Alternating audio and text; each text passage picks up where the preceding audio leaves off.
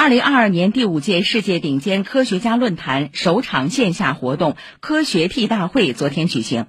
四十多位来自全国各地的科学少年如约而至，与诺奖大咖、中国院士进行了一场有关科研的精彩对话，呈现出科学火种的传承与创新。请听报道。在这堂特殊的科学课上，世界顶尖科学家协会副主席迈克尔·莱维特率先走上讲台。这是他第三次站上 T 大会的舞台。一双红跑鞋让这位七十五岁的诺贝尔化学奖得主尽显年轻姿态，也传递着与年轻人充分交流的真诚。我觉得在座的年轻人要踊跃提问。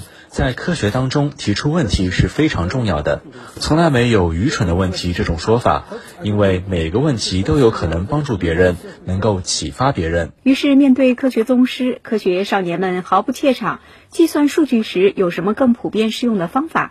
如何平衡交叉学科与基础学科、数学与艺术的融合、半导体材料和器械领域的发展？他们用稚嫩而坚定的声音提问，表达观点，发出雏凤之鸣。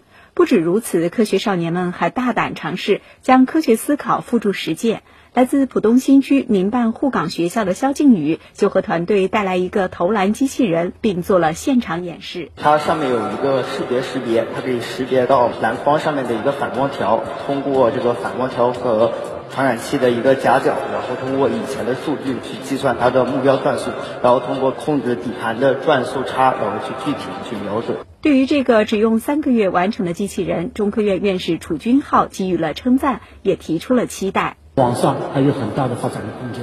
只有在你把底层的科学的原理的逐步的掌握上面，你将来的技术水平会越来越高。数学的一半是科学，另一半是艺术。美国科学院院士、菲尔兹奖得主埃菲杰曼诺夫的演讲引起了上海中学李一凡的强烈共鸣。当遇到一道有趣的数学难题时，李一凡会沉浸其中，短则一两个小时，长则一两周。灵感来时，还会在空气中勾画出数字和图形。我觉得数学它其实是科学中比较有美感的一个板块，因为有一些公式和定理，它的证明过程都非常的简洁而具有美感，而且包括计算机啊、物理化学的很多基础都是数学方面的内容。顶尖科学家们带来的科学第一课，点燃了少年们对科学的热忱之心。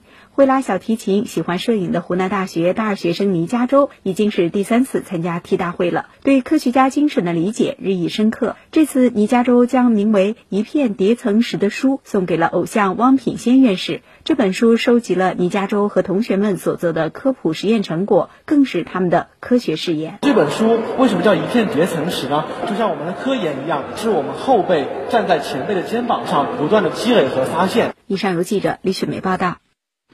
此外，昨天举行的世界顶尖科学家论坛科学 T 大会上，未来科学家培养计划正式启动。该计划将每年在上海遴选一百名有良好科创基础和科创潜质的中学生，经过一年精心培育之后，评选出十名未来科学家，并在第二年的科学 T 大会上登场亮相。